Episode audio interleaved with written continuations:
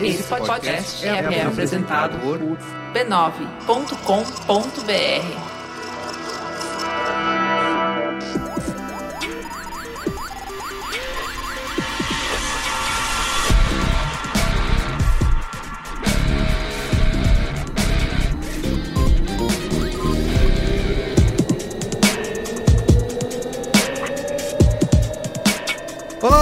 Carlos Merigo, esse é o Braincast número 340. Estou aqui com Ana Freitas. Olá, ouvintes! Ana Freitas, que se é amigo ouvinte não sabe, cheio de fãs. Agora eu tô com Recebendo e-mails apaixonados. né? Apaixonados, é. Isso. e temos também aqui de volta, ele também fez sucesso no último Braincast que esteve, Alexandre Mattioli. E aí, Alexandre? Olá, boa noite. Muito bem. Pra quem não se lembra, se apresenta aí, Alexandre. Pra todo mundo que não se Isso lembra, ah, E pra quem essa- se lembra também, porque vai continuar escutando, então. Pois é, essa esmagadora maioria das pessoas não se lembram de mim. Eu sou o Alexandre Mattioli, sou gerente do editorial da Pearson. Eu tive aqui numa outra oportunidade falando a respeito de uma pesquisa bem bacana que nós fizemos a respeito de lifelong learning ou aprender a vida toda. E agora a gente vai dar sequência aqui nessa maravilhosa série de podcasts falando a respeito de Muito educação. bem. Gravamos o foi o Braincast número 335, que perguntava: estudar por toda a vida é a nova realidade? É. Ponto de interrogação. Resposta. É. Resposta Você sim. tá, você tá sendo humilde aí, você acabou de falar que foi reconhecido na rua, recebeu mensagens, né? Olha só. Olha aí, vai ser um sucesso. É isso. Muito bem, ó, mas antes, quero aproveitar aqui, como sempre, divulgar a família B9 de podcasts. Você pode acessar podcasts.b9.com.br, tá? Tem podcast estreando aí toda semana, quase todo dia aqui. Estamos em a rede de podcasts que mais cresce no Brasil. Em franco crescimento. Franco crescimento, isso aí. Agregando aí uma série de parceiros a cada dia. isso, exato. sempre procurando oportunidades. Inclusive tivemos dois novos, temos dois novos Aquisições. É, exatamente. Podcasts da galera da Rádio Guarda-Chuva, que agora faz parte da rede B9 de podcasts. Entrou aí essa semana o Põe na Estante, que é um podcast sobre literatura. E o Escafandro, tá? Que teve episódio, inclusive, novo hoje. O Escafra... Opa, Escafrando não. Escafrango. Escafrango. Escafra... É... Sky, né? Conta pra gente, cara, o que é o escafrango? É um podcast que dá receitas de frango enquanto você, Que escuta delícia. ska.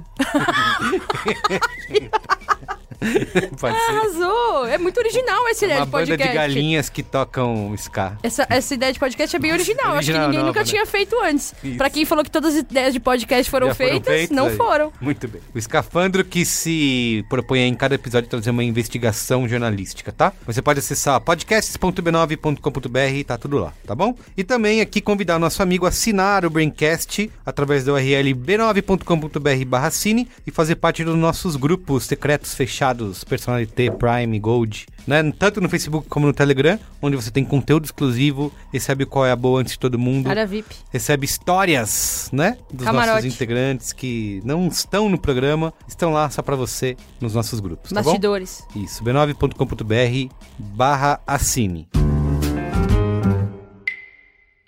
Bom, como você já sabe, a Pearson é a maior empresa de educação do mundo que, com seus programas, apoia iniciativas para alcançar estudantes em todos os países e ajudá-los cada vez mais a transformar suas vidas e comunidades por meio de um processo de aprendizagem avançado e eficaz. A Pearson é fonte de inspiração e inovação para educadores e entusiastas e quer convidar você para fazer parte de um importante debate sobre o futuro da educação. Aqui nessa semana no Braincast a gente vai falar sobre educação self-service. E quem nos acompanha nessa jornada, mais uma vez, é Alexandre Mattioli, professor, historiador e gerente de produtos de educação básica e ensino superior na Pearson. Então continue ligado aí no seu tocador de podcast e vem com a gente nesse papo. Então é isso, vamos pra pauta? Pauta.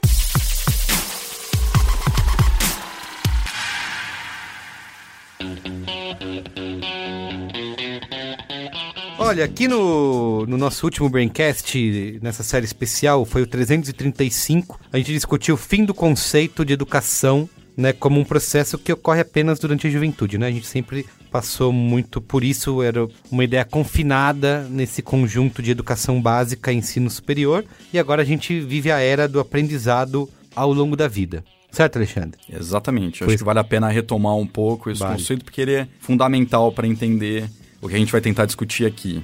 Então, retomando rapidamente. Quando você imagina o processo de educação antes desse mundo volátil, líquido, complexo, você estudava por um período da sua vida ligado com a infância e adolescência, depois ia se apropriar de alguma profissão, depois desse processo na vida, que geralmente poderia ser um curso profissionalizante, universitário, ensino superior que fosse, você estava pronto para o mundo do trabalho. Você executava o mesmo trabalho durante algumas décadas E e, se morria. aposentava.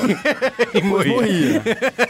Então, é, é Pensa- você pensava no que pedir no iFood à noite E era- e morria. E era basicamente Acabou. isso aí que você fazia da vida. Você estudava por uma época, trabalhava, Trabalhava. e acabou. Então, digamos. Que triste de se Não é uma vida.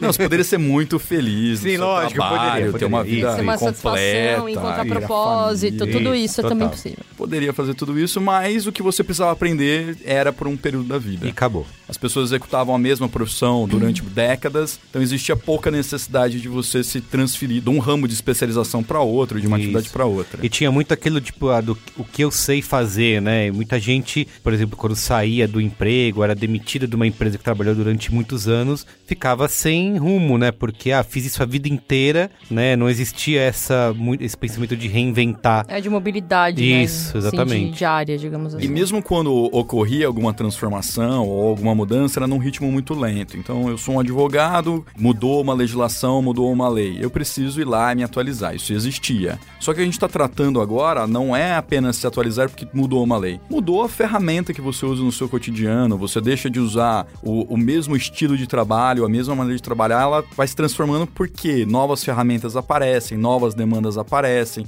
novas modalidades de trabalho aparecem. Por exemplo, você pode trabalhar hoje como advogado com uma inteligência artificial que faz toda a leitura dos contratos para você. Então, o o ritmo de mudança, a tonalidade da mudança é outro. É mais intenso, mais brusco e mais complicado. Porque vivemos em épocas complicadas. Sim. Então, assim, se a gente iniciou essa discussão dizendo que as pessoas querem aprender por toda a vida e a educação não termina mais, né? A educação, você tem uma educação formal aí que termina aos 20 e poucos anos, mas você pode continuar aprendendo durante uh, as próximas décadas da sua vida. Que caminhos que as pessoas estão trilhando aí para suprir essa necessidade de manter, se manter sempre aprendendo? Acho que o primeiro dado que a gente pode trazer que é relevante para essa discussão é o seguinte: fizemos lá a pesquisa, a Global Learning Survey, já falamos delas algumas vezes, acho que ela traz muita informação. E uma delas. 11 mil estudantes, né? Exato. 11 mil estudantes com idades entre 16 e 70 anos em 19 países para identificar tendências de aprendizagem ao redor do mundo. Então, esses são outros dados que a pesquisa trouxe, né? Que você vai trazer pra gente. E um desses dados que é relevante para a discussão é que 81% das pessoas que responderam à pesquisa, no mundo todo, nesses países onde nós aplicamos a pesquisa, acreditam que a tendência é que a educação será faça você mesmo. Uhum. A gente discutiu um pouco isso no outro episódio também, onde a gente diz que o faça você mesmo é que você precisa ter um plano. Então, o seu empregador talvez te dê a oportunidade de passar por uma reciclagem ou aprender uma nova tecnologia. Isso não é a regra. Cada vez mais você precisa entender quais são as mudanças, qual é o gap que você tem, qual é a lacuna que você tem na sua formação e correr atrás disso. Ah, exatamente. Eu acho que tem uma coisa que é essa necessidade de aprender constantemente. Na verdade, ela é, ela é primordialmente uma necessidade que a gente se transforme em profissionais que aprendam a aprender muito rápido. Tipo, esse é o primeiro aprendizado. Inclusive, eu costumo falar que a, a faculdade de jornalismo ela é muito útil para que ela ensina a aprender coisas muito rápido. Ela ensina técnicas Uhum. para você buscar conhecimento. ET Bilu, busquem conhecimento. E aí eu acho que é muito real isso. É... Esse movimento dificilmente é feito pelos empregadores. A identificação de que caminhos diferentes a gente pode trilhar como profissional em 2019, eu, eu vejo que é- tem que ser muito feita pela gente. Esse, esse tipo de aposta. Você tem que meio que dar o salto de fé para as coisas. Tem que ser capaz de olhar o cenário, entender onde tem oportunidades. As oportunidades frequentemente são, às vezes, meio fora da tua área de atuação. E falar, puta, que conhecimento diferente que eu posso somar aqui para derivar numa área nova. Isso tá acontecendo o tempo todo hoje. Tipo, tá cheio de empresa com área de inovação, procurando oportunidade de criar área nova. Como é que a gente une conhecimento diferente para criar nova? Que foi um pouco o que aconteceu um pouco por acaso e depois não por acaso na minha carreira, que foi, puta, era jornalista e eu uni dados pra criar uma área de insights de conteúdo. Não foi premeditado, mas ao mesmo tempo, quando eu percebi que isso dava match, eu falei, puta, vou mergulhar nesse negócio. Mas como entendeu? então, aí nessa questão do, da educação self-service, né? Que é a nossa pauta de hoje, que inclusive eu esqueci de introduzir lá no. Parecia todo mundo, a gente ficou brincando aqui, esqueci de falar qual era a pauta. É, Como que você fez pra ter essa mudança na sua carreira? Eu- Você mergulhou sozinha? É, Você... eu, eu sempre fui muito autodidata. Uhum. Eu achava que isso era uma coisa muito normal. Eu descobri que não é tão normal, talvez, na minha geração. Talvez na minha geração bem mais que nas anteriores. Mas não necessariamente é padrão. Eu tenho 31 anos, tá? Então tô falando aí da minha geração de pessoas que têm entre 30 e poucos e 30 e muitos. É, mas eu sempre fui muito autodidata, porque eu tenho o privilégio de ter acesso à internet desde muito nova. Uhum. E esse movimento foi no autodidatismo. Foi de tipo, puta, é, tá, eu vou procurar curso online, vou ler um monte de coisa, é, vou começar a buscar referência, vou começar a trabalhar sozinho em projetos meus pra aplicar o que eu tô aprendendo e aí poder aplicar. Aí aplicava no trabalho também, aí ia corrigindo, fórum, discussão, tipo, é, das coisas que eu aprendi na vida, poucas, as únicas coisas que foram além da educação formal, que foram formalizadas em cursos, foram alguns idiomas que eu aprendi, porque outros também foram autodidatas. Sim. Então, assim, é uma questão você. É, é óbvio que você tinha um, um objetivo e tal, mas dá pra dizer que não era uma- algo estruturado. Não era estruturado. Você foi conectando uma coisa na É, outra e uma coisa foi puxando a Isso. outra e você foi. É, não foi estruturado, não foi que de repente eu falei, ah, sou jornalista, vou então aprender toda a competência. Eu nem sabia o que eu não sabia. Eu Sim. acho que esse é um ponto bacana da gente explorar aqui. Eu acho que você trouxe duas coisas interessantes de, de colocar na mesa, porque orientam um pouco a discussão. A primeira delas é isso que você disse agora: conheça a si mesmo. Parece chavão, mas tudo nasce daí. Se você tem hoje é, essa. A gente vai falar um pouco depois de economia de talentos, o self-service da educação, faça você mesmo, etc.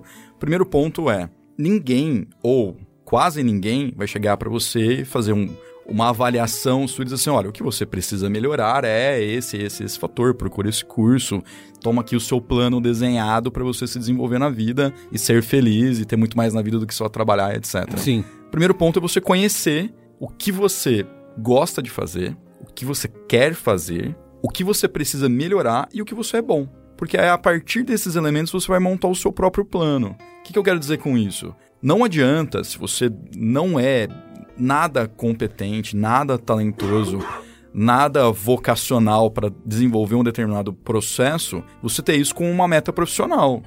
Tipo assim, ah, eu quero ser um surfista profissional. Eu não sei nadar. Mas super vai dar certo, porque acredite nos seus sonhos, etc.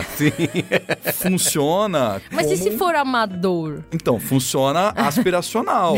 funciona como hobby, funciona como divertimento. Agora, não vai fazer muito sentido colocar isso no seu plano de carreira. Não vai fazer mesmo. Então, pensando num ponto pragmático, pé no chão, Sim. 2019 olho aberto. Importante. É assim, o que eu posso fazer, quais áreas eu já atuo, eu já trabalho, eu já conheço, que eu posso ir escolhendo. A exemplo aqui do que foi dito pela Ana na carreira de jornalismo. No jornalismo, você tem diversos ramos, vocês conhecem isso muito melhor do que eu, mas essa apropriação que você fez de dados, olha, eu gosto de trabalhar com inteligência de dados. Eu poderia trabalhar, por exemplo, com checagem de fatos, porque eu gosto de dados. É um passo mais lógico. Então, o primeiro, primeiro ponto, se eu tivesse que dar uma sugestão, né? Um conselho, seria responsabilidade, né? Dando pitaco na vida dos outros. Mas, enfim, É o que a gente faz aqui há anos, o Alexandre. Fica tranquilo. não, não dói na consciência Isso, depois. é, exatamente. Dá pitaco na vida dos outros e conselhos. Se eles não solicitados. Isso, é, é o que a gente mais faz. Ninguém vai me cobrar disso, Não, não, então, não ah, vai, então não vou, não. vou na fé.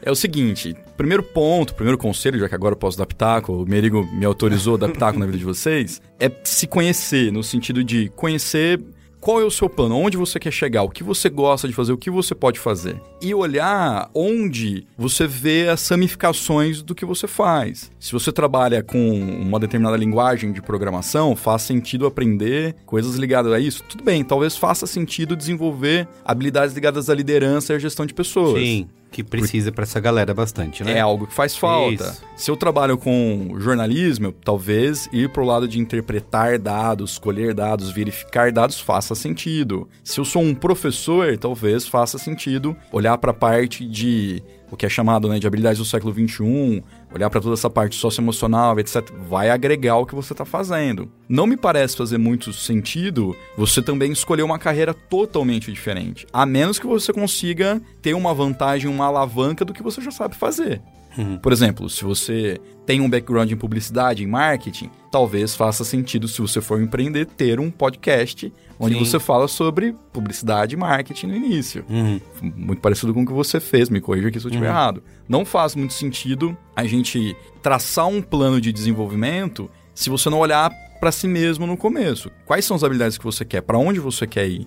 O que, que você consegue fazer? O que as pessoas te dizem que você faz bem? Porque de repente você tá numa área, mas todo mundo te fala que você tem um super tino comercial, você é uma pessoa que tem um tino para vendas, você é uma pessoa que enxerga oportunidade de negócio. Talvez ir para a área de vendas faça sentido com o que todo mundo fala que você é bom fazendo.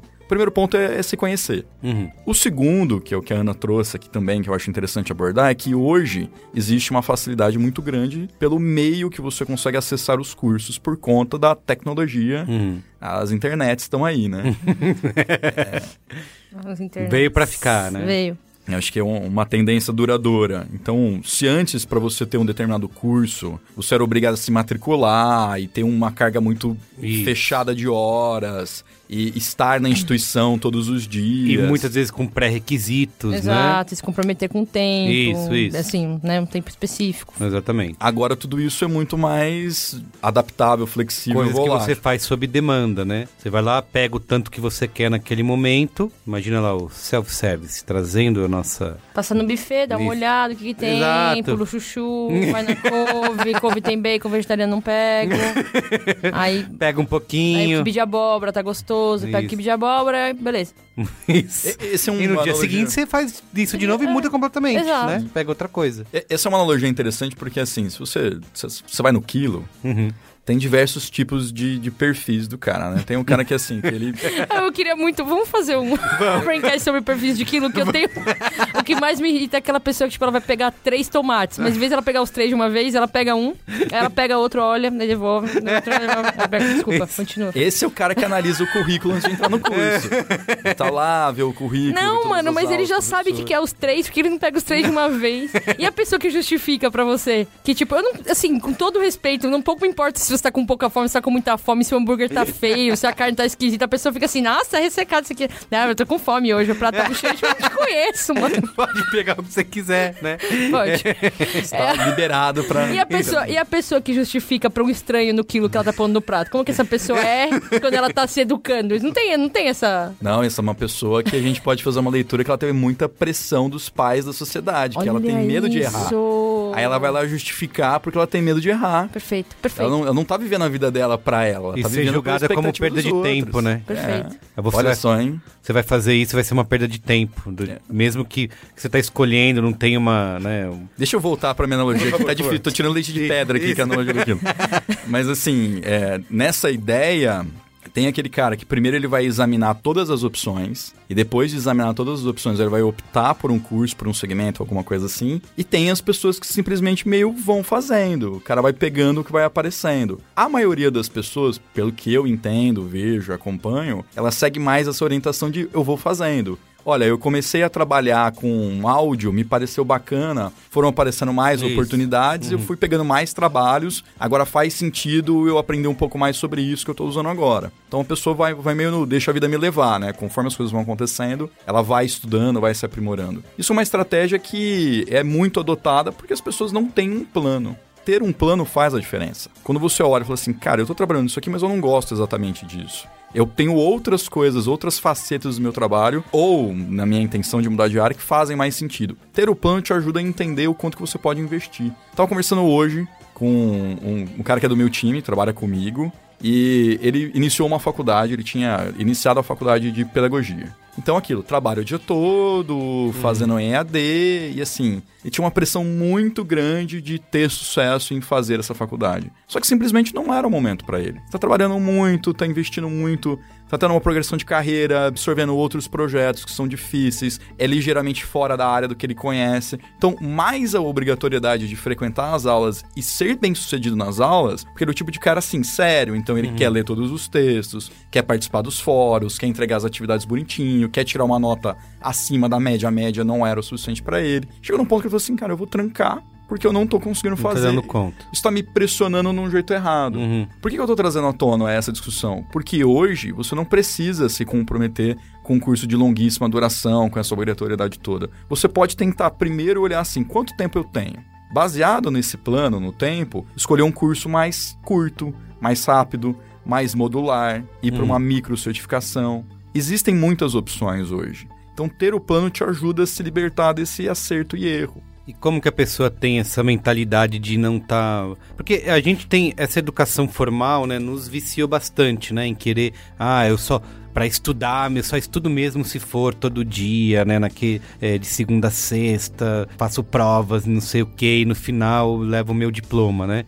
Tem muito esse o vício de que eu tô me educando através disso. Mas a pesquisa mostra que as pessoas vão tendo a tendência é essa mudança de mentalidade, né? Ela buscar outros tipos de maneiras de buscar esse aprendizado, né? Sim, então acho que um, um ponto também que a pesquisa traz é que ainda é muito valorizada a educação formal, Sim, o diploma, a instituição, tudo isso ainda pesa muito, principalmente na cabeça do brasileiro, menos em outros países. Quando a gente fala de como montar esse plano, o primeiro ponto seria assim: seja honesto. Quanto tempo você tem para investir por dia, por semana, por mês para essa formação? Se você não tem tempo suficiente para cumprir essa carga, para realmente colocar isso como algo a ser exequível, a, a você conseguir realizar, vai dar errado. Então, primeiro, por isso que eu digo, conheça a si mesmo. Quanto tempo você vai se dedicar para esse curso? Esse realmente é um curso muito amplo, que vai fazer uma grande diferença para você a longo prazo, será que é a hora de fazer esse curso ou eu posso fazer aquele curso específico da ferramenta que eu utilizo no meu trabalho ou aquele aprimoramento que vai me fazer mudar de área? Eu ia falar disso. Eu acho que assim, tem iniciativas de autodidatismo que são iniciativas de educação mais. A, demandam mais horas e são, que são estruturadas de maneira mais de médio prazo. Tá? Você faz um curso online que dura um mês, dois meses, algumas semanas. Mas eu acho que tem esse outro formato que você falou, que é um formato de, de você ir meio que agregando, tipo, blocos de conhecimento sob demanda na medida em que novos desafios forem aparecendo no seu trabalho. Então, por exemplo, você tem ali um desafio diferente. Acho que tem um lance de pensar diferente também. Então tem uma. Aparece uma, uma- um desafio diferente no seu trabalho. Ou você entende que tem uma coisa que é feita no seu trabalho que você não acha que está sendo feita da maneira mais eficiente. Tipo, um caminho possível aí é você, de repente, procurar ferramentas que resolvem esse problema de um jeito melhor. Aí aprender a operar essas ferramentas e aí trazer isso e implementar. Supondo que no seu trabalho seja um lugar é, que isso é possível de ser feito. E foi muito caminho que eu fiz no meu trabalho. Tipo, Vendo algumas coisas que não faziam sentido, eu comecei a olhar, tá, então como é que faz sentido? Ah, faz sentido se a gente trabalhar com dados. Como é que trabalha com dados? Ah, para trabalhar com dados precisa estruturar assim a operação. Ah, então tá. Então eu falei com o meu chefe, a gente desenvolveu um, um- um projeto e eu precisei aprender coisas novas, mas em módulos. E de maneira que isso já fosse sendo aplicado no meu trabalho. Sim, não me compro... você, tinha um foco bem grande, então. né? Exato, eu, não, eu não me comprometi, eu não fiz um grande curso. Eu fiz alguns cursos online em trechos, porque aí eu pegava uma parte e fazia, puta, aprendi isso, agora é importante, agora eu vou pra outro. Então eu modulei muito e eu acho que isso pode ser um jeito, apesar, assim, não sei se funciona pra todo mundo, tô falando da minha experiência anedótica, como, é, mas é, para mim funciona. É, e pode ser um jeito de dar mais flexibilidade. Pra mim funciona muito aprender e aplicar. Se eu ficar assim, ah, puta, vou estudar e depois eu aplico, sabe? Isso aí pra mim é besteira. Eu sei que não funciona, porque eu perco a atração. Sim. Esse é um ponto interessante também, você entender um pouco mais como você aprende.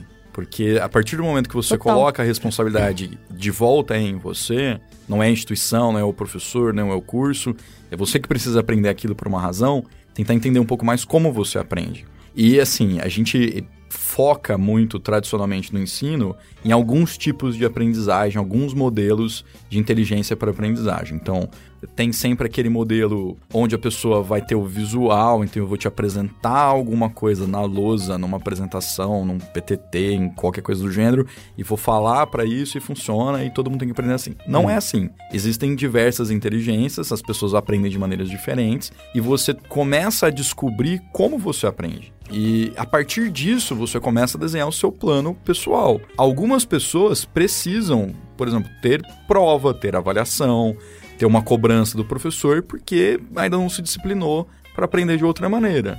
Isso pode ou não funcionar para ela, enfim, para algumas pessoas funciona. Outras pessoas só vão conseguir ver sentido no que estão aprendendo Lembrando que a gente está falando de uma aprendizagem, aqui a gente está falando de adultos Uhum. que estão em processo de aprendizagem por razões muito pragmáticas. Evolução na carreira, ter um melhor salário, mudar de carreira, se descobrindo com algo que ela tenha talento. Então, talvez aplicar o que você está aprendendo e ter uma correlação entre, olha, isso tem utilidade para mim amanhã. Não, isso vai ter utilidade para mim em outro projeto. Isso pode ser que nunca tenha utilidade para mim, mas é legal e eu quero aprender. Então, modular um pouco as expectativas. Quando a gente conta a nossa história, olha, eu fui aprender isso, eu fui fazer isso, e por isso eu cheguei aqui, parece que é um caminho só, né? que é um Isso, caminho isso. linear, Linear, que é. é. algo que faz sentido. Total. Mas você tá ligando os pontos. Exato. Assim, é, é curioso porque se fosse criar uma imagem mental para isso, é como se você olhasse para frente. São mil caminhos diferentes que você pode seguir. Quando você olha para trás, tem um, um único caminho retilíneo perfeito que faz Exato, sentido. exato, exato. Tipo, eu não sabia onde eu ia chegar, onde eu ia, dar- onde ia, ia dar o que eu fiz. Eu fui ligando pontos, fui olhando oportunidades e ligando elas, identificando possibilidades e, tipo, vendo, ah, o que, tá aberto pra mim aqui na, na minha vida profissional e no lugar que eu trabalho, o que, que eu gosto de fazer, como que eu uno as duas coisas. Olhando pra trás parece um caminho reto, mas quando eu comecei a fazer, eu não fazia ideia de onde ia dar. Eu fui meio que aproveitando as oportunidades e meio que indo nessa linha do autoconhecimento. E eu acho que isso é uma coisa interessante de falar. As pessoas, depois do que a gente gravou a edição de Data Science, de, de BI, Sim, ciência dos dados. é, de ciência de dados, eu recebo muitas mensagens de pessoas que se interessam pela área, que querem fazer um movimento. Muitas já estão muito mais próximas da área é, em termos de formação do que eu, do que a minha formação. Diz, Puta, o que, que você me diz? Como é que eu chego? E aí, enfim, eu sempre indico uns cursos online que eu acho que são boas referências, Uhum. mas no fim eu acho que tem muito a ver com tentar olhar um jeito de fazer esse conhecimento ser aplicável de alguma forma no lugar que você já tá.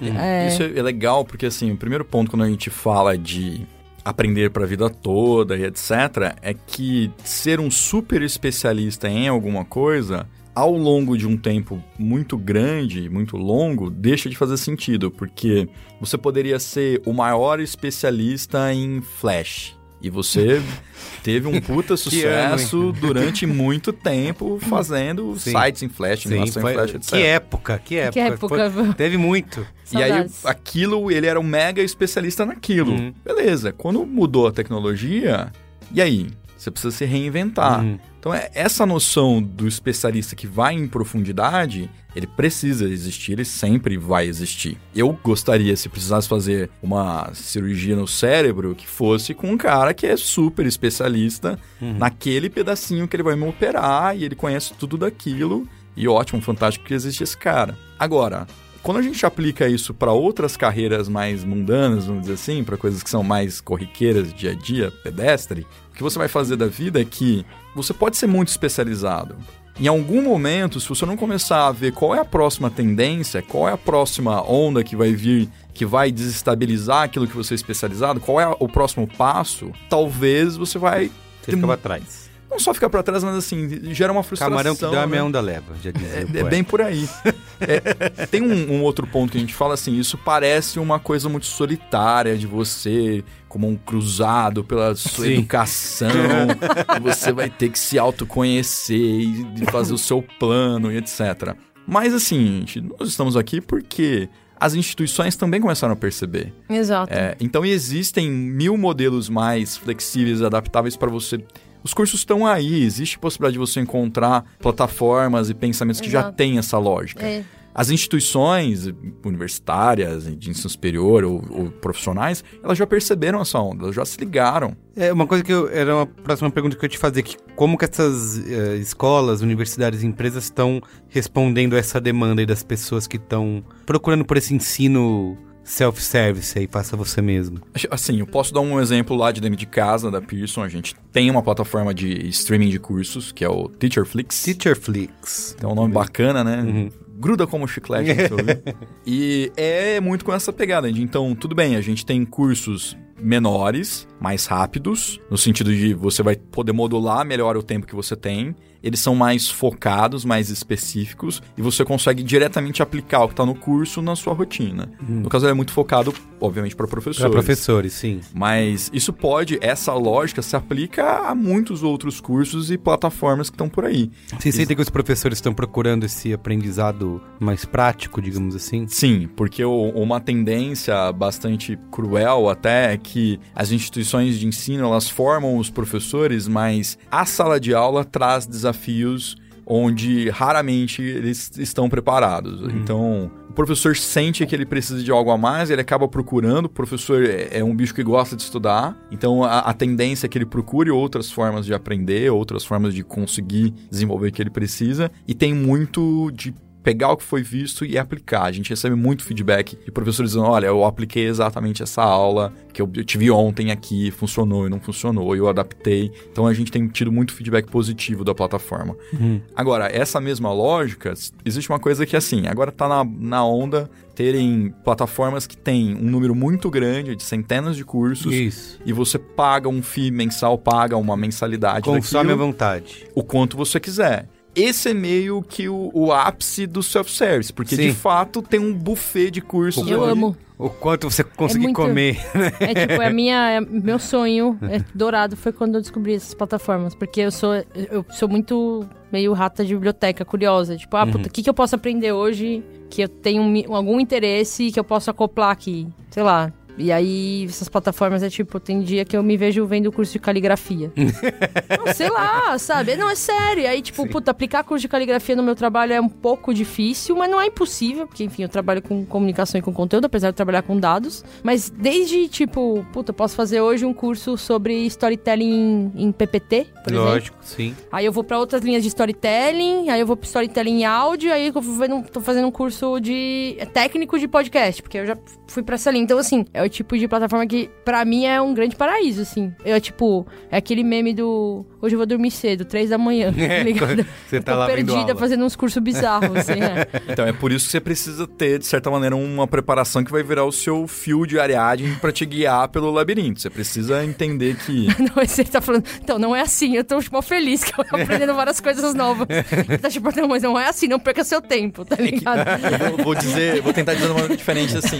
De maneira Existe sutil. Né? Uma armadilha se você seguir por esse caminho, porque você sendo uma pessoa concentrada que vai conseguir tirar o melhor desses pulos de um curso pro outro, fantástico. Agora, existe aquele cara que vai entrar na plataforma com a intenção de aprender algo que ele vai aplicar realmente Isso. amanhã no trabalho Sim. dele. Eu, eu, três horas da manhã. Ele tá estudando caligrafia, aí não dá. Não, só eu já, ó, eu já passei por isso, de assinar um plano desse que você pode consumir tudo, de ficar consumindo vários cursos diferentes, começar várias coisas diferentes e nunca terminar nenhuma e no fim das contas depois que você passou horas navegando naquilo, você de fato não digamos, não aprendi nada, né? Eu já passei por isso, assim. Então, eu até tive uma fase de ter uma necessidade de buscar algo mais é, estruturado, né?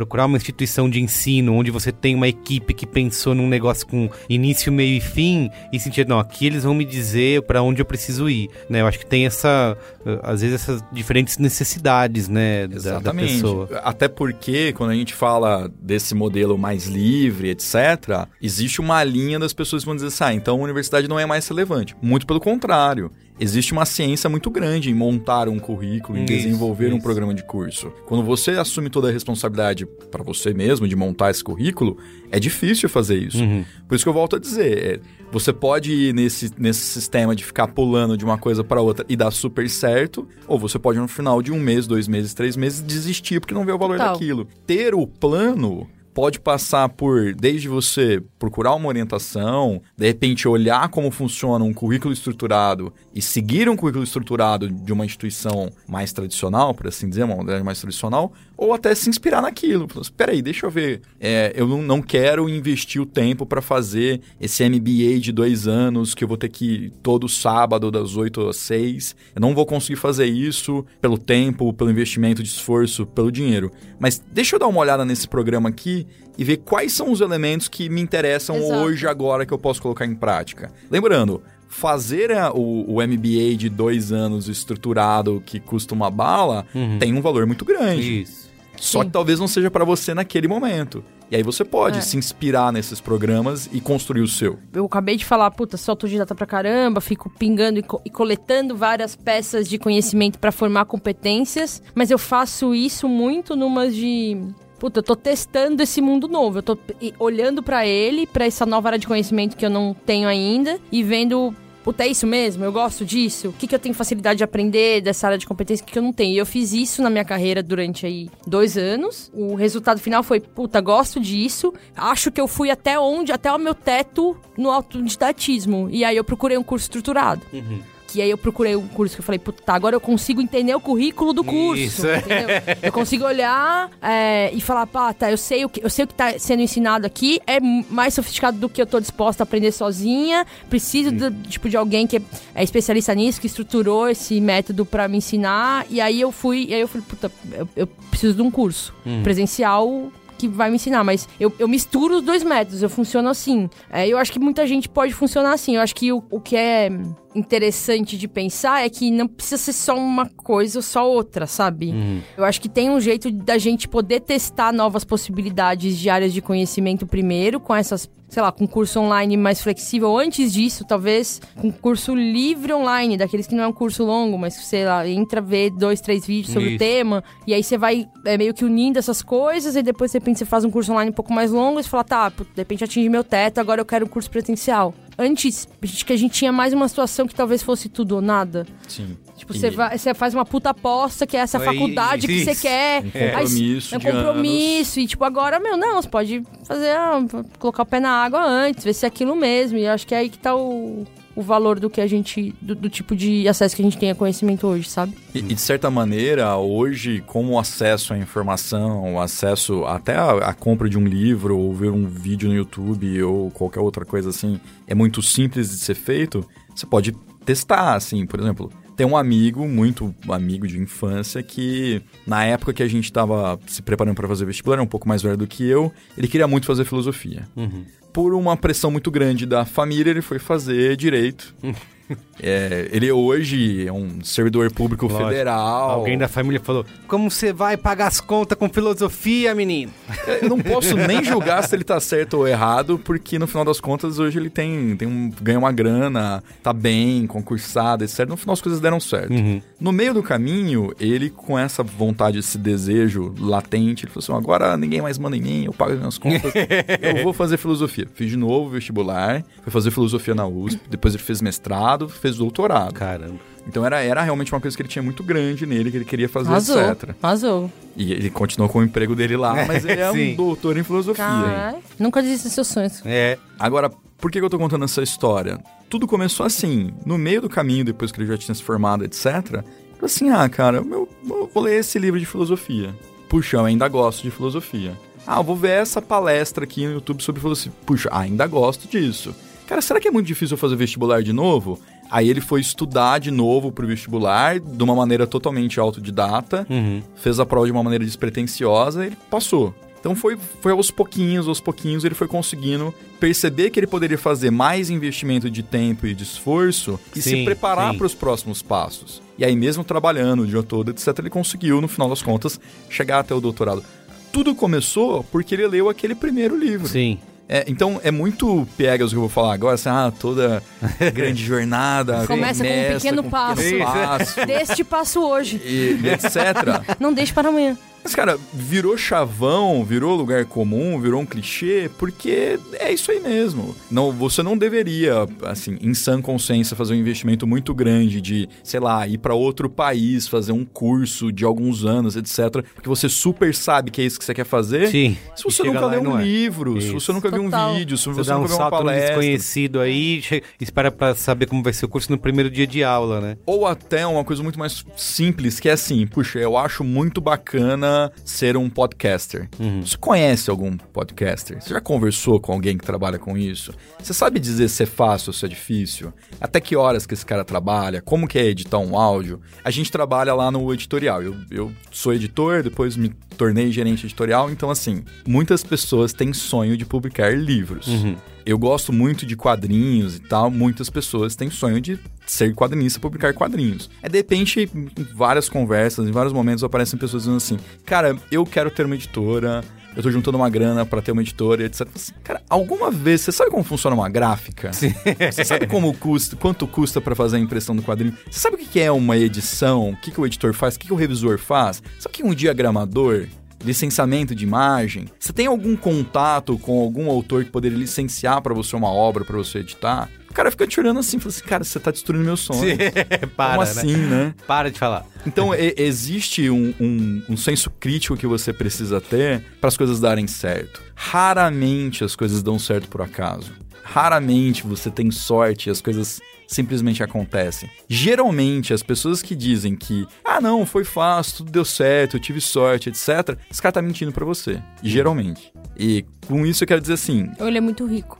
É, e aí, quando deu errado, ele pagou alguém pra resolver. É, sorte é privilégio, é, na real, né? É. Mas é, essa é uma outra discussão, mas assim, voltando porque a gente começou na conversa, acho que o primeiro ponto é conheça o que você quer, se conheça, o que você é bom, o que você precisa aprender, para onde você quer ir estuda um pouquinho o que você vai fazer, monta um plano. Existem hoje instituições preparadas para te oferecer cursos prontos, mas que são flexíveis existem instituições que estão dispostas a até aceitar que você curse outras matérias de outros cursos. Então, essa flexibilidade de currícula, ela passa a ser vista de uma outra poliamor, maneira. Poliamor na educação. Hum. É, é, agora, assim, de uns anos para cá, de muitos anos para cá, existem até cursos que são bem plurais, do tipo... É, eu me lembro lá do, da Universidade não me lembro agora se é de Lisboa ou de Coimbra, vou, vou ficar devendo. Na época que o Antônio Nova era o reitor da universidade, que ele falou assim: olha, eu vou criar um curso aqui que é um curso de humanidades. O que você estuda? Humanidades. Tudo que está aqui dentro, que você quiser puxar, você pode estudar desde literatura, filosofia, geografia, antropologia. Amo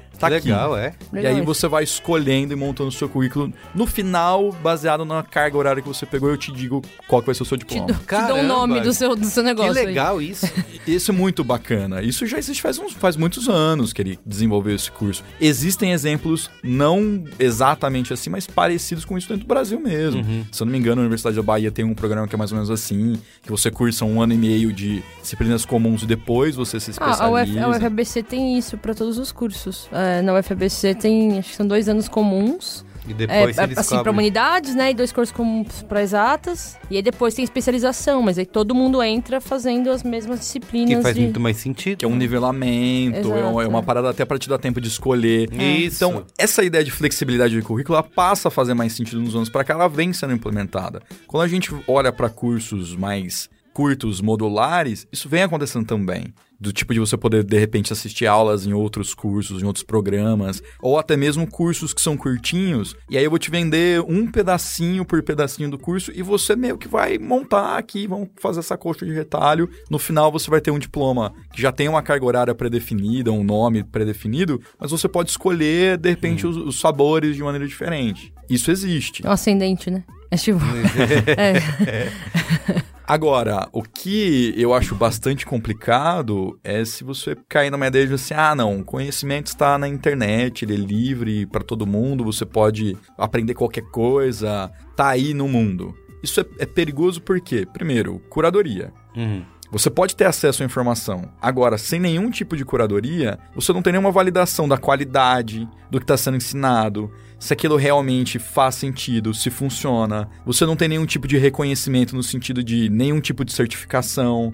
Porque assim, é, até você provar que você sabe fazer, e você provar que você sabe fazer, você tem um papel que diz que você sabe fazer, com o papel ainda é mais fácil. Pode ser que no futuro isso não seja, mas com o papel hoje ainda é mais fácil pensando em tudo isso, existem programas mais bem definidos que você pode seguir, que você pode estruturar. Olhando para os exemplos que a gente tem dentro de casa, funciona principalmente se você sabe mais ou menos onde você quer chegar. Talvez você não saiba todos os passos do caminho, mas você sabe mais ou menos assim, ah, eu quero mudar de área. Uhum. Isso pode ser um, um, um bom fomentador da discussão.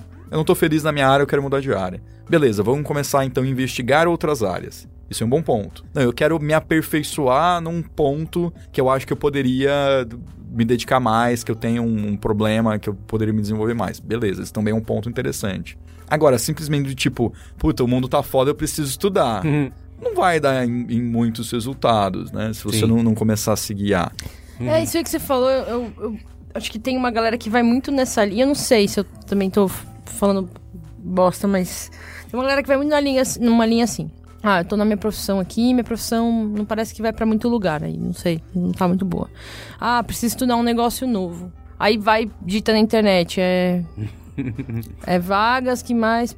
lá, cargos Isso, com isso. melhor salário 2020 tendências. Aí a pessoa fala, ah, puta, ciência de Vou- dados. Vou fazer. Vou estudar ciência de dados. Eu não sou especialista em RH, gestão de pessoas, gestão de carreira, mas esse movimento não me parece o mais inteligente. Uhum. Acho que tem muito a ver com o que você falou no começo, né? Mas eu acho que a gente precisa ser capaz de entender a intersecção entre o que tem potencial de é, desenvolver nossa carreira e pagar bons salários E, entre e o que a gente gosta e é bom em fazer. Antes, a vida era muito sobre. Quando a gente escolhia a faculdade, era tipo, ah, que faculdade você vai escolher? Aqui te paga, sei lá, que Era emprego muito te paga isso, dinheiro. Era isso, tipo, ah, isso. você vai fazer administração, Ah, direito ou engenharia. Quando você vai pesquisar guia de carreira do estudante, certo? Tem, tudo tem lá, né? Média salarial, né? Pra Exato, você exato. escolher baseado nisso. E que, né? nossa, nunca. Meu, sério, se tem uma coisa imprecisa nesse mundo. É isso, né? É, é esse projeção de média salarial que sai no guia do estudante. É. Tipo, meu Deus, como aquilo não poderia estar mais longe da realidade Foi em todas tirado do- as, todos os cargos. O cara molhou o dedo assim, botou É. na boca, fez assim. E como, né, mas eu acho que eu entendo de onde vem. Acho que a pessoa que tá nesse lugar, ela já tem o impulso da mudança, o que já é interessante. Ela já entendeu que ela, é, de repente, a, a carreira que ela tá é uma carreira que, é, naquele momento, ou a empresa que ela tá, sei lá, não estão inovando e a carreira que ela tá tá indo pra outro lugar que ela precisa. Mas eu não acho que isso significa que a gente precisa sempre fazer mudanças muito radicais e precisa se jogar de uma maneira irresponsável numa carreira que às vezes não tem nada a ver com a gente. Tipo, eu acho que o que tem de conhecimento não estruturado na internet disponível é a oportunidade que a gente tem ex- exatamente novamente pôr o pé na água e ver qual que é, Experimentar, experimentar. E aí sim entender se faz sentido ir pra uma carreira completamente diferente ou se faz sentido de repente fazer uma pivotar, né? Pivotar um Pivotar. pouco a sua própria carreira para agregar um outro conhecimento que vai sofisticar uma linha. Mas eu não sei, eu, eu tenho. Às vezes as pessoas me acessam também para falar disso. Ah, puta, eu faço um negócio Y e eu quero ir pra ciência de dados. Aí eu fico, pô, legal. Será que tem a Tem ver, esses cursos aqui, mas assim, será que não é muito. Será que é isso? Só, é só porque tá escrito lá que é a, né? Isso, isso. a vaga que vai ser a mais procurada em 2020, o perfil que vai ser mais procurado em 2020, então é E é o isso? que você vai fazer. Sabe? Sim. Essa é uma, é uma armadilha também, porque veja, a gente comentava um pouco antes de iniciar a gravação, assim, de ver vídeos dos caras fazendo trabalhos de marcenaria, de o cara lá trabalhando como ferreiro e etc, né? Talvez tenha a pessoa que vai assistir um, um desses vídeos, programas, etc, falou assim, legal, agora eu vou virar um especialista em cutelaria e vou fazer espadas, porque isso parece ser muito bacana. E vai dar certo. A triste verdade é que não vai dar certo pra muitos Pra que vão maioria, tentar. isso, é, isso estatisticamente... O cara é provavelmente vai se queimar na forja, vai errar e se martelar o dedo. Vai, vai perder uns dedos, é. Não é muito fácil fazer Queimar isso. na Exato. forja. Outras coisas é o contrário, tipo assim, ah, a carreira que mais paga é essa aqui, então eu super vou ser o cara que vai ser o mais bem pago e vou pra esse caminho. Também é assim, será que ele vai ter oportunidades de trabalho só porque ele tá se formando naquela carreira? Exato, é isso que eu penso. tem um, um pouco assim, a gente lembrando que a gente tá falando para pessoas que já supostamente fizeram, passaram pela infância, adolescência, fizeram uma graduação ou uma primeira graduação, primeiro curso que seja, e estão decidindo o que vão fazer dali para frente. Estamos falando com um público adulto aqui. Esse Ninguém mais adulto- criança aqui, viu? é, en- então, se você, um jovem mancebo, que ainda não cursou uma primeira graduação, assim, qual que é a dica? Faça a, a graduação, faça a formação, porque ela ainda é muito importante. Ter o papel, ter o conhecimento, ter essa primeira base, ter a orientação, ter o professor, tudo isso ainda é muito importante. Desse momento pra frente, E você tem que viver esse momento, né? Exato. Na sua tem que vida. viver, tem que viver o Juca, as festas Isso. de universidade, como alcoólico. Não, não, isso é Não, não. esse- esse não, esse viva. não, não viva como se você pensar por esse lado de o que eu faço depois, fazer uma pós-graduação também pode ser uma boa. Agora, pensando do ponto de vista do trabalho mesmo, no dia a dia, o que você vai mais aplicar, para onde você vai decidir sua carreira, o que eu tô numa carreira que eu não gosto muito, quero mudar, eu preciso me aperfeiçoar, eu quero novas oportunidades, tira um pouco essa ideia do sonho da frente e começa a olhar muito pelo ponto assim, o que você pode fazer? O que você sabe fazer? O que você poderia melhorar fazendo? Quais são os elementos do trabalho que você tem hoje que poderiam te levar para o próximo trabalho? De repente, assim, eu sei editar muito bem em vídeo. Bacana, talvez eu possa trabalhar com edição de áudio. Uhum. Talvez eu possa trabalhar com Efeitos especiais. efeitos especiais. Talvez eu possa trabalhar com coisas relacionadas àquilo. Vou dar uma dica que é assim: é, começa a fazer uns diagramas de Venn, assim. O diagrama de Venn é aquele que você coloca um círculo, e aí você coloca tudo dentro daquele círculo, aí você coloca outro círculo do lado e começa a ver as intersecções entre os círculos. Uhum. Talvez, depois de você desenhar um pouco desses círculos pra lá e pra cá, com as coisas que você gosta de fazer, que você quer fazer, que você pensa assim, o primeiro, o que eu gosto de fazer? O segundo, o que eu sei fazer? E terceiro, o que as pessoas me pagariam pra eu fazer? o que tiver no meio ali na Sim. intersecção dos três, provavelmente é o que você deveria estar fazendo. Muito bom. Se tiver muito longe, assim, ah, eu super adoro fazer isso, mas eu sou Eu péssimo super fazendo. adoro fazer espadas e facas no Mas eu sou forja. péssimo fazendo e ninguém pagaria pra eu fazer. Não é por aí que você deveria ir, sabe? Seja um pouco mais pragmático, até porque, assim, quando você vê as histórias das pessoas que seguiram a vocação e tiveram sucesso, existe muita perseverança, existe muito treino, existe muito tudo isso. Mas no final, em algum momento, foi sendo provado pra eles que eles podiam fazer aquilo, que eles tinham talento pra aquilo, que existia um caminho a seguir. Eu vou tentar me lembrar aqui, vou super chutar de memória, que minha memória não tá falando mais nada agora em 2019, mas vocês vão me ajudar. Lembra que existia um, um programa, eu sou super gerente, eu não lembro de nada, mas assim, existia um programa que você apresentava suas grandes ideias, e aí essa ideia poderia ou não receber um investimento, uma coisa meio Shark Tank da vida. sim. Aí tinha um cara que ele desenvolveu um jogo que era o, se eu não me engano, era o Powerball. Vocês vão lembrar disso? Era um jogo que o cara inventou. E era um jogo que basicamente era uma mesa assim e você jogava batendo com as costas da mão a bolinha. era um negócio, assim, me, me desculpa, se você é o inventor do Powerball, Caramba, a Cara. audiência do inventor do Powerball. Seria cara, demais. se, se você é o inventor do Powerball e você dedicou sua vida pra isso, cara, me desculpa, mas você tava errado.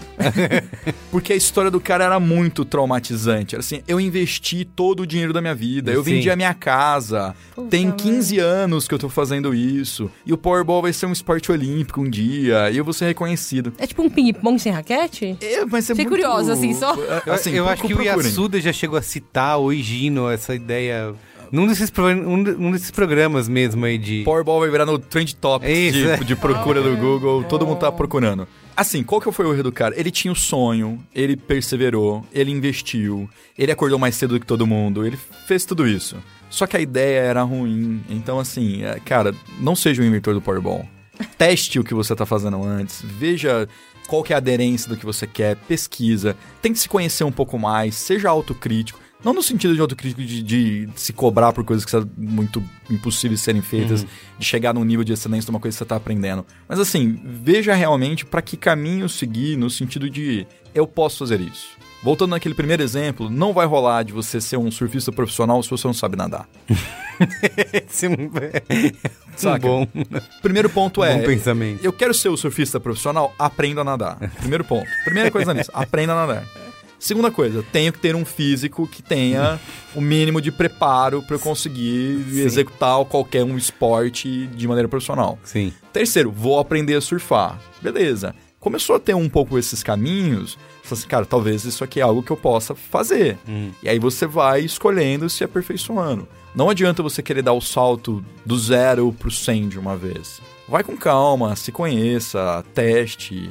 É, tudo Aproveita que tem todas as ferramentas e oportunidades para isso, né? Tem um. Eu queria ter outros números que estão na pesquisa, né? Que 75% dos brasileiros concordam com o processo em que o indivíduo é o principal responsável pelo aprendizado, né? Então, você vê, desses entrevistados, 75% já acredita no self-service, né? Em, em fazer você mesmo. Uhum. E um outro dado que tem aqui é de que 46% dos brasileiros entrevistados, quase metade, afirmam que já aprenderam sozinhos usando recursos da internet quando precisaram de uma nova qualificação para o trabalho. Então tem uma grande quantidade de pessoas já utilizando essas ferramentas para poder se qualificar, né? Para poder aprender mais, né? Isso, é, é, muito importante pensar por esse lado de que hoje a tecnologia ela ajuda muito, principalmente porque você consegue encontrar os cursos de uma maneira muito simples, os valores são mais acessíveis, então tá ficando mais barato estudar, Isso, não é. tá ficando mais caro, tá ficando mais barato. Uhum. Você consegue acesso a cursos de altíssima qualificação relativamente de uma maneira simples. Você pode consegue modular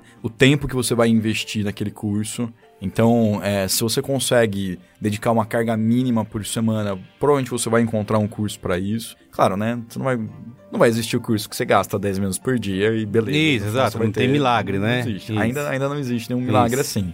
Agora, uma carga mínima é possível é, deixa de ser também uma expectativa muito grande de você passar um ano e meio, dois anos para obter um curso. Existem cursos mais curtos. Talvez o, o principal ponto seja hoje não interessa muito se você mora num, num, rincão muito afastado dos grandes centros. Por conta da internet, você conseguiria procurar esses cursos e cursar esses cursos à distância. Apesar de que você tem que ter aquele senso crítico de será que você tem realmente a disciplina? Isso a automotivação para cursar um curso à distância? Talvez não é melhor um curso presencial faça essa autocrítica. Que, dois pontos, né? A, a disciplina talvez você assim, não, eu vou, vou ser disciplinado, eu tenho um talento aqui, consigo tirar boas notas, etc. Mas será que você tem a automotivação? Será que você vai, vai continuar engajado no curso? O tempo para suficiente para fazer tudo, né? Sim. Pensa a quantidade de vezes que você quis desistir de alguma coisa que você estava fazendo, por exemplo, na época da graduação. Quantidade de vezes que você quis desistir. Uhum. Por que você não desistiu? Porque tem todo um investimento. Isso, um compromisso, né? E além de ser um compromisso do seu tempo e do seu dinheiro, dinheiro, existe um compromisso social que foi uhum. firmado. Sim. Com o resto da turma, com os professores, com a sua família. Existem esses vínculos que vão impedir de você desistir. Uhum. Quando você está fazendo um curso que é um curso à distância, que de repente é um curso mais curto. Essa automotivação, ela muda muito o fato de você ter sucesso ou não. Uhum. Apesar de existirem N ferramentas que a instituição tem para tentar te manter engajado, tem um pouco mais de esforço próprio, de você saber como é tão simples começar, é simples parar. Então precisa ter esse nível de dedicação um pouquinho maior, sabe? Hum. Muito bem. É isso? Vamos pro boa? Vamos pro boa. Eu gostei da frase que eu acho que pode ser a moral, né, da história desse Braincast, que é se você quiser aprender a surfar, né? se você quiser ser um surfista se profissional, aprenda a Primeiro vai aprender a nadar. Por favor. Muito bem. por aí. Então tá bom, qual é a boa? Vamos lá. Qual é a boa? Qual é a boa?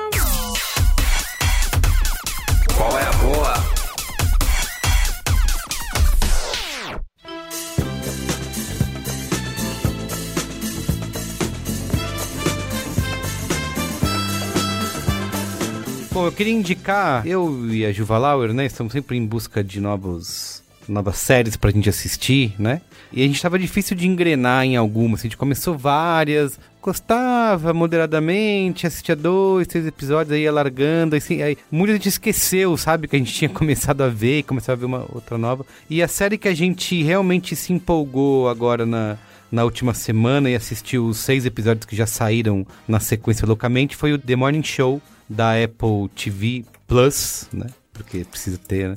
Apple TV Plus, Power mais Pro, Flix, Max. É, isso, é, Max, exato. Apple TV Plus, que é estrelada pela Jennifer Aniston, pela Reese Witherspoon e pelo Steve Carell, que São é... grandes nomes, né? Só grandes nomes. Os caras botaram grana, não faltou ali para produzir a série, é, que é basicamente a história a gente chegou a recomendar bastante aqui no nosso podcast o The Newsroom da HBO. É mais ou menos na mesma pegada é, de discutir jornalismo e tal, de que é uma produção de um programa matinal, né? Por isso que chama The Morning Show. A Jennifer Aniston é uma das apresentadoras desse programa, que é o programa ma matutino mais assistido dos Estados Unidos. Então tem uma grande repercussão e relevância. E eles aproveitam a série para discutir não só a produção jornalística, né?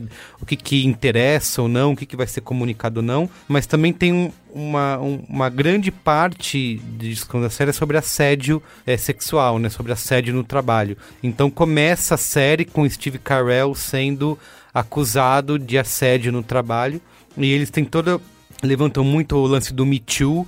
E é legal que é, um, é uma discussão bem crítica, sabe? Eles estão o tempo inteiro levantando perguntas e questões sobre o que, que, esses movimentos trazem, mas ao mesmo tempo a responsabilidade que eles têm de cancelar pessoas, né? A cultura do cancelamento e tal, de discutir o que, que é assédio no trabalho ou não, né? Uma das coisas que o personagem do Steve Carell fica sempre gritando, fala, mas foi consensual, eu não estuprei ninguém e tal. E a série vai levantando essas bolas, sabe? São realmente perguntas que ficam, puta, verdade. E, e aí, né? Como que a gente faz nesses casos? E são. A, a, primeira temporada são 10 episódios, tem um episódio novo toda sexta-feira. Só seis foram lançados até agora, a gente assistiu seis. Cara, a gente engrenou, assistiu um atrás do outro, assim, tá bem divertido. Apesar de ser é, uma série bastante expositiva, sabe? Os caras estão. Tem muito textão, né, ao longo do, do desses seis episódios, mas eles conseguem fazer de uma maneira intrigante e nunca encerrar, assim, né? Todo episódio eles sempre levantam novas perguntas e levantam no...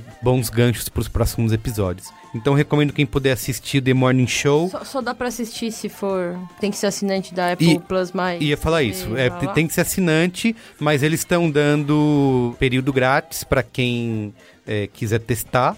E você, é, Ana Freitas, dona de um novo dispositivo iOS, você tem um ano grátis de Apple. Eu não acredito. Como tem... eu faço pra ativar esse... Só abre, abre aí Apple TV aí no seu aplicativo. Eu já paguei essa bolsa, esse aplicativo. Já pagou? Olha aí. o que com isso? Pois é, aí.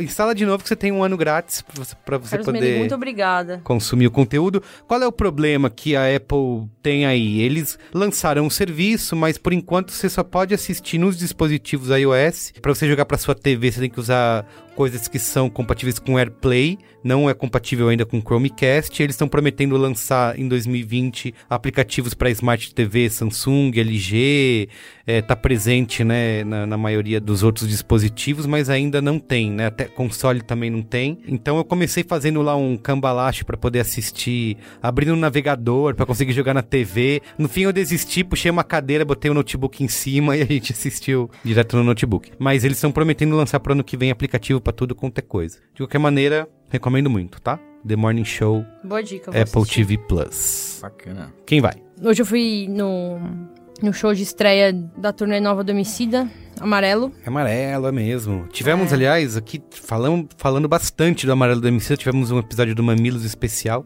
né, onde é, ele verdade. veio falar. Enfim, a minha...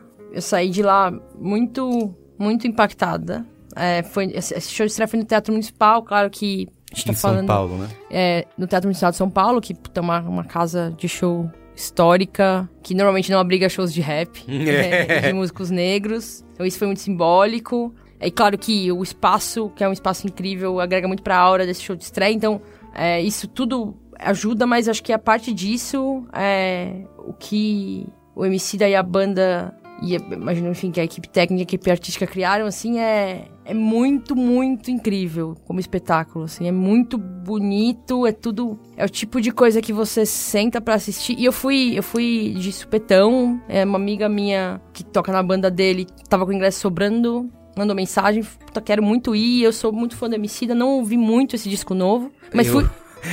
Eu não posso dizer o mesmo. Do que? De ouvir o disco novo? Isso, porque caramba. lá em casa porque está tocando. Isso, muito. É, exatamente. É, a Ju acorda, bota. Mas sou muito fã da Emicida, ouvi muito, muito, é, muitos outros discos anteriores. E aí fui desavisada, cheguei lá, e eu chorei muito.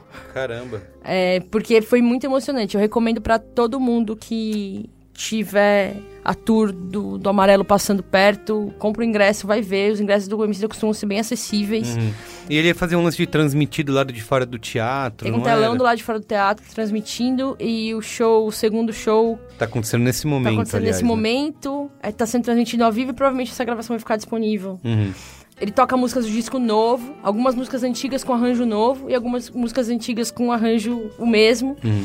Tem DJ, tem banda, tem coral. Eu vi que tem uma produção, né? Não é? Umas fotos que vocês publicaram, né? No, Tem um cenário, tem um, Um cenário, cenário, lindíssimo, uma isso. cenografia linda, são vitrais gigantes de igreja, assim, como se fossem de igreja. Velho, showzaço, showzaço. Eu fazia... Eu fiz jornalismo pra ser jornalista musical. Eu sempre fui muito ligada à música, dei uma afastada, fui DJ, né? Eu tacava de DJ nas noites de São Paulo. Ah, Atacava por isso que acaba. Agora estou aqui na- no microfone, né? Isso, Tem isso. essa relação aí com o áudio. Aham. Mas é, faz, eu, eu já fui em muitos shows, muitos shows ruins, mas é muito, muito lindo quando está num espetáculo desse e você vê que foi tudo pensado, tipo, é arte mesmo, pra te tocar em lugares que não são óbvios, que não são racionais. Hum.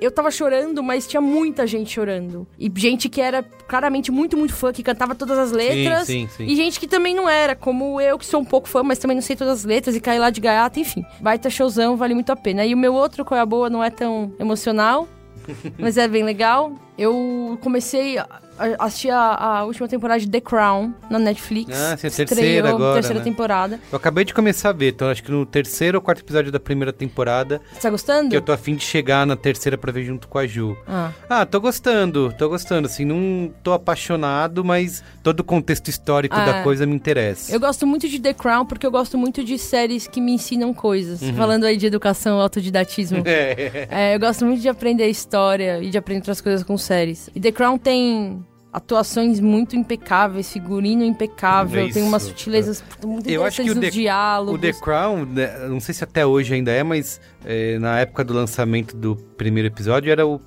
episódio mais caro que a Netflix já tinha feito. Ah, né? nossa, Já eu nem sabia bancado, disso. é. É. mas faz sentido mesmo, porque é tudo muito, muito é, minucioso. É, a terceira temporada é um pouco diferente das outras. Eu entendo que as outras eram, tinham mais um aspecto de novela, com arcos mais longos, Sim. narrativos. E essa terceira temporada tá com episódios com arcos mais curtos, de episódios que eventualmente se fecham neles mesmos. assim. Entendi, entendi. E tem troca de elenco, não é isso? Porque vai com o passar dos Teve anos. troca de elenco porque as pessoas envelheceram Isso, e, enfim, aham. está retratando aí a, a vida da, da família real. Então teve troca de elenco, mas grande elenco em todas as temporadas, mesmo com a troca. Vai ter É. umas 50 temporadas, se for contar a vida toda. né? É, tem 90 e tralala anos. Temos. é, tem a Helena Bonham Carter no, no papel de Margaret, que é a irmã da rainha, que é um papel muito legal, porque ela é bem loucona, Margaret. Ela é tipo a. Ela queria ter sido rainha. E ela era a pessoa bem-humorada e a graciosa, enquanto a Elizabeth é conhecida por ser meio. É.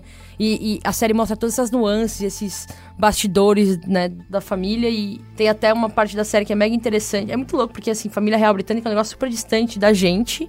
Mas a série mostra muito como é que isso é no imaginário cultural é, britânico, assim, como isso é muito forte. E aí tem um paralelo entre falando que ao longo das gerações da, da família real britânica sempre teve um rei sem graça e um irmão do rei, ou uma rainha sem graça, e um irmão ou irmã Super descolado. super descolado que deveria ter sido rei, mas não foi. E tem a, Isso- Oli- a Olivia Colman, né? Que foi a vencedora do, Sim, do Oscar nesse ano de atriz coadjuvante. exato. Por a favorita. Não sei qual que é a personagem que ela tá fazendo. Ela é rainha. Ah, é verdade. ela é ela é rainha. ela, é, ela é ótima rainha, né? Sim, é verdade. É. Ela já fazia a rainha na favorita, tá fazendo. E eu descobri e me dei conta que ela também é uma madrasta da Fleabag. Sim, é verdade, E aí ela é é, ótima. Gosto muito dessa mulher. Faz ótimas rainhas e ótimas madrastas É escrotas. isso. É, o The Crown, eu acho que The Crown é, é uma ótima série. A gente aprende muito sobre história e sobre uma realidade que é muito distante da nossa, essa da família real. Mas o mais legal é que você fica falando, não, eu sei que você se vê falando com aquele sotaque bizarro. Fala igual a Peppa Pig, basicamente. Isso!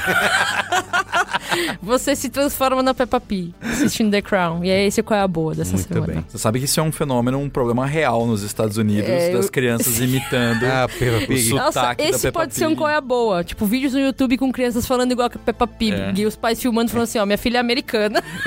e a filha tá falando inglês britânico com a voz da Peppa Pig. É um problemão lá, né? Fala aí, Alexandre, qual é a boa? Nossa, foi uma pressão gigante. Agora, depois, um Qual é a Boas tão apaixonados assim, mas eu vou, vou tentar aqui.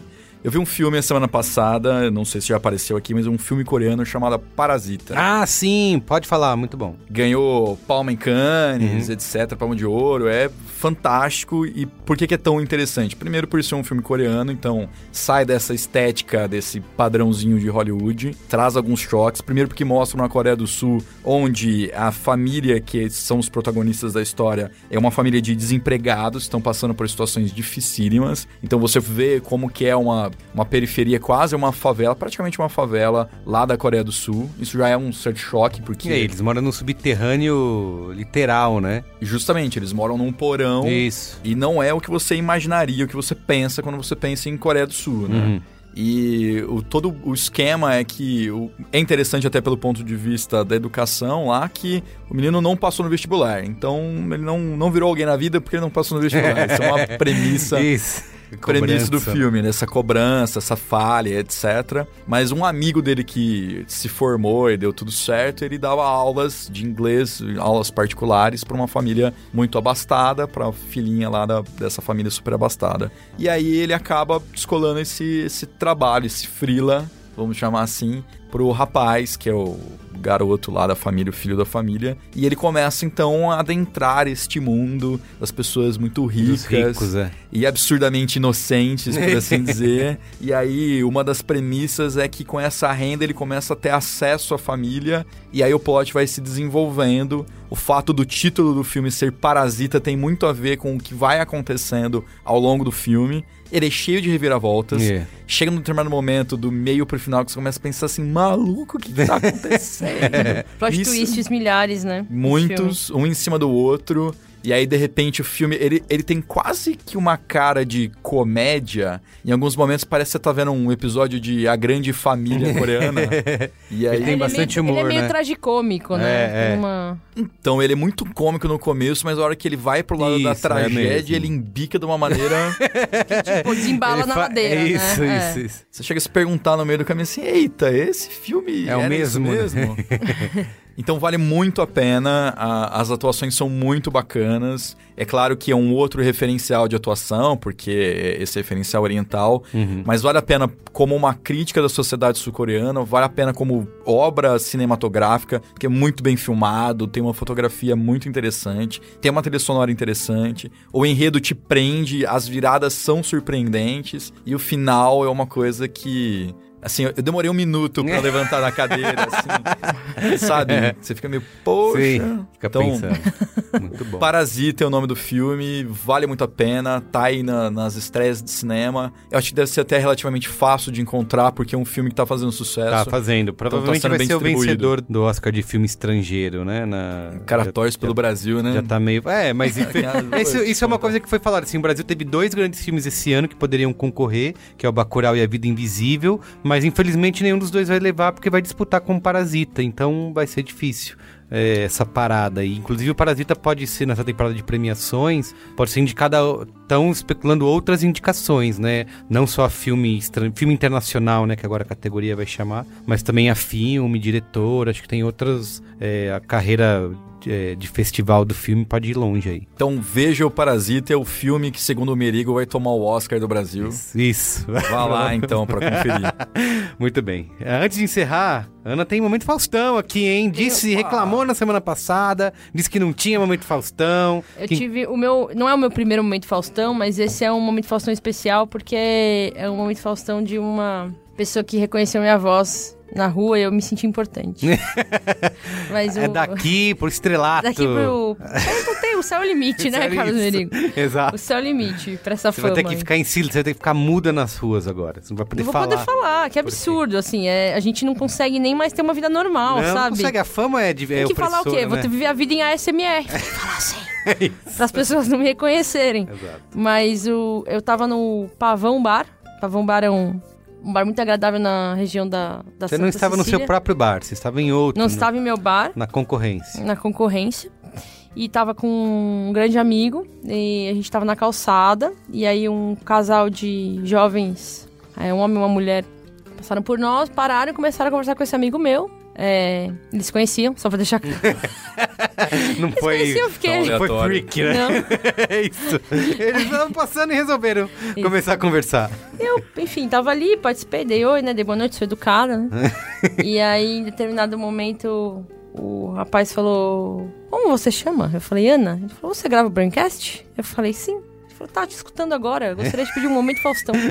Muito e bem. o nome dele é Fabrício. Fabrício fez certinho, hein? Eu é isso esqueci aí. de pedir o sobrenome dele, mas é porque a gente já tava ali amigos, Isso, entendeu? isso. Não, não era mais É o uma formalidade. Fabrício. Fabrício. Mas ele fez perfeitamente. Foi Porque perfeito. você, Ana, queria pedir um momento Faustão. É assim que isso. você tem que fazer, É, é amigo isso. ouvinte. Não eu, é... como, como parte da audiência, eu tô no direito de pedir momento Faustão pra vocês, pra ser Você tá aqui, você- É um loop. Aí Isso, você vai falar exatamente. agora e você mesmo Vai vai, fazer o vai seu fazer próprio agora. é, você faz seu momento Porque Faustão. eu vou Eu dizer, sou Manda parte um da beijo pra- audiência, eu sou parte da audiência Manda um beijo pra você mesmo. Eu tenho meus direitos aqui não, pode ser no programa que você participa, né? Tá, Tem que ser em tá. outro. Tá, há regras, Tô inventando. há regras. Há regras, porque eu queria dizer, eu tenho encontrado várias pessoas que têm me abordado. Ai, legal, sou ouvinte, adoro, nananã, merigo aqui, até tirar foto, mas a pessoa nunca chega às vias de fato.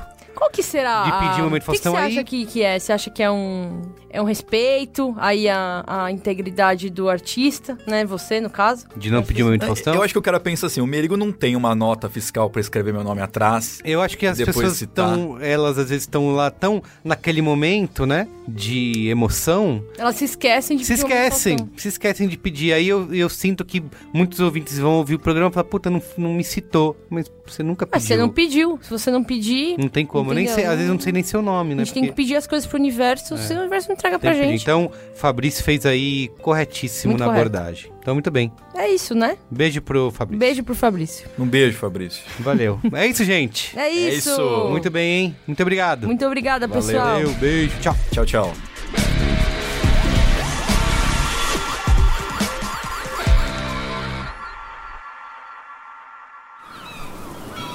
Este podcast foi editado pela Maremoto.